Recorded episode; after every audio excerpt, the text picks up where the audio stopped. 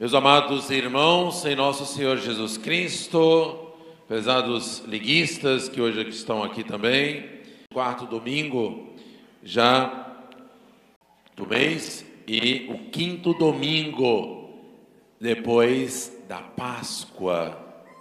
A lição que nós vamos tirar hoje aqui das leituras desta missa é justamente sobre a oração.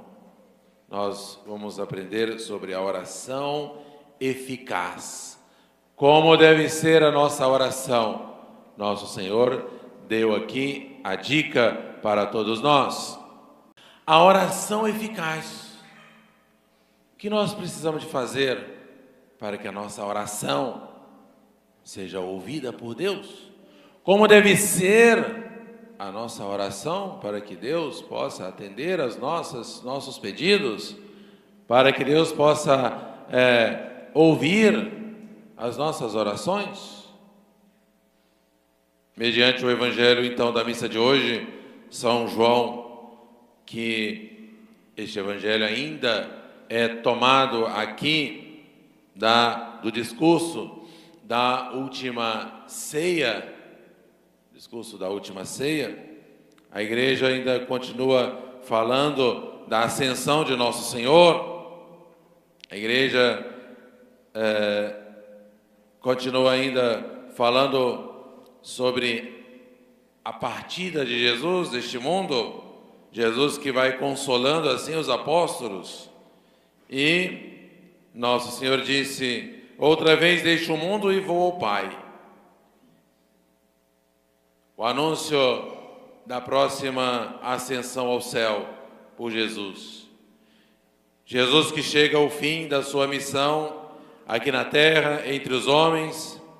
Jesus se apresenta ali, esta missão, numa síntese é, de uma grande viagem que ele fez do Pai até a terra e agora do mundo, da terra até o Pai.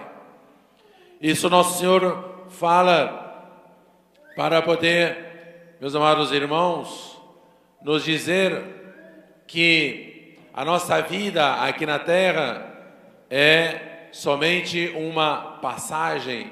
Estamos aqui de passagem.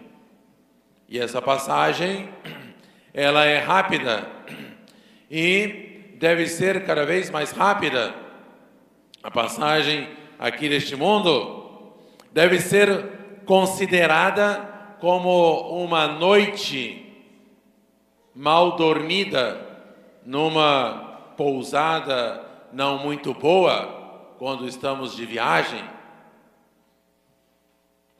O que mais desejamos naquele momento é que chegue a hora de voltar para nossa casa para estar no aconchego do nosso quarto, da nossa cama, do nosso conforto.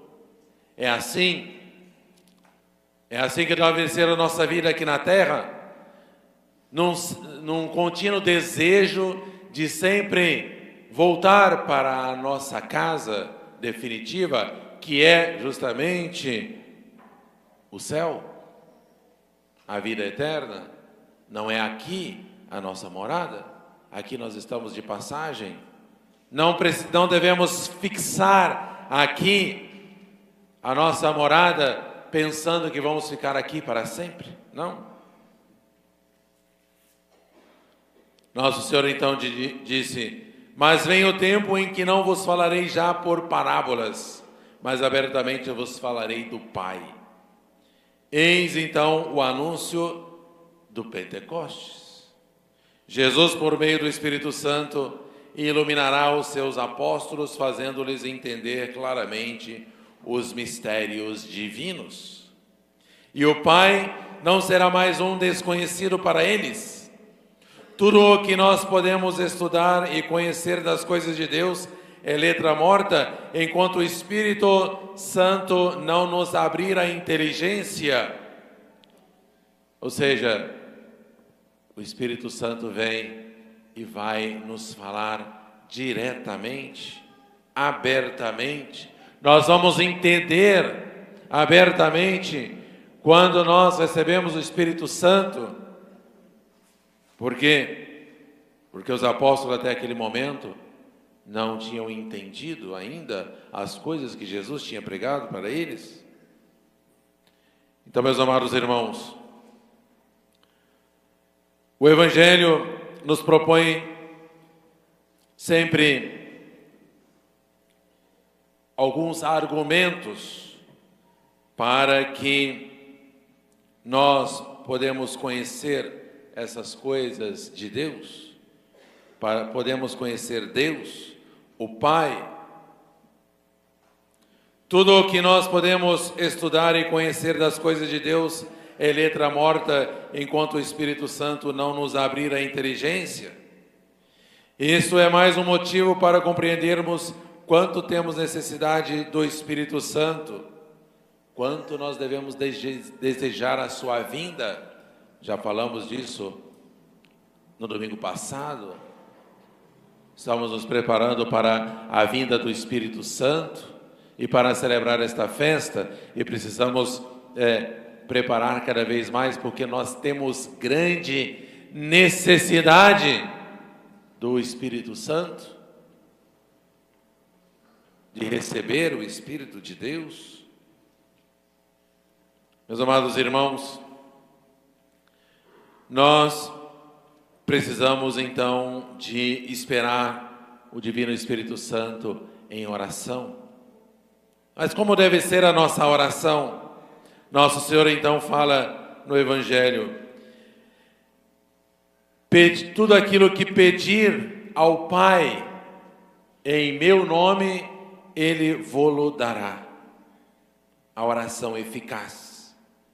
Este é o segredo, meus amados irmãos, que nós precisamos de aprender para receber e para nos comunicar com Deus e para receber de Deus tudo aquilo que nós necessitamos. A oração eficaz vem justamente desta palavra: se pedirdes ao Pai alguma coisa em meu nome, Ele vô-la dará. Então, Jesus vai, Jesus volta ao Pai, mas Ele deixa aqui aos apóstolos, deixa para todos nós um meio seguro para encontrar acesso ao Pai apresentar-se diante de Deus em nome de Jesus. Tudo aquilo que pedires ao meu Pai, em meu nome, Ele vos dará. Pedir, meus amados irmãos, em nome de Jesus significa, na prática, estarmos convencidos de que as nossas, as nossas ações, como de resto todas as nossas boas obras, sem nenhuma exceção, não vale nada se não se apoiam nos, nos méritos infinitos de Jesus? Significa estarmos convencidos de que, por meio, por mais que façamos e rezemos, somos sempre servos inúteis. A humildade, a oração deve ser humilde, deve ser com humildade, porque senão Deus não nos atende, Ele rejeita os orgulhosos, ele dá a graça aos humildes. Nós precisamos de estar é, convencidos que não temos em nós nenhuma suficiência, mas que toda a nossa suficiência vem de Jesus crucificado, morto por nós. A condição, portanto, meus amados irmãos, da oração é, ser bem sucedida ou eficaz é que ela seja feita em nome de Jesus? É a humildade um sentido cada vez mais profundo e realista do nosso nada? Nós reconhecemos que nós não temos esse mérito, o mérito é de Jesus, o mérito não é nosso. E quando nós reconhecemos isso, nós estamos fazendo um ato de humildade, e aí a nossa oração tem valor diante de Deus.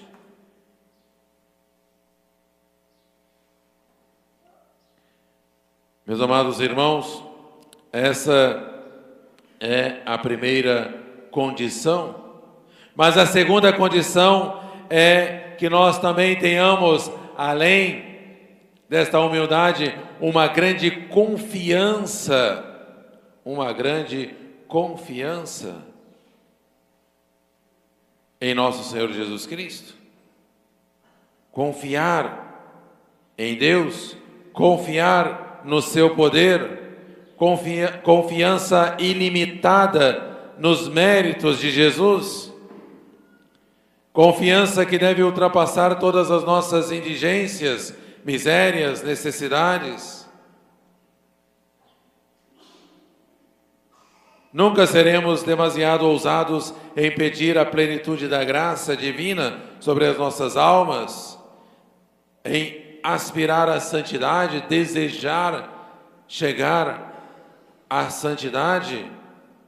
Nós não podemos ter medo de desejar a santidade e de pedir essa santidade, de pedir o afastamento do pecado, mas também de pedir a abundância da graça divina? Meus amados irmãos, nosso Senhor morreu por nós, então Ele quer dar para nós tudo aquilo que nós precisamos em abundância, não um pouquinho, não, Ele quer dar em abundância? Porque Ele quer então a nossa santificação.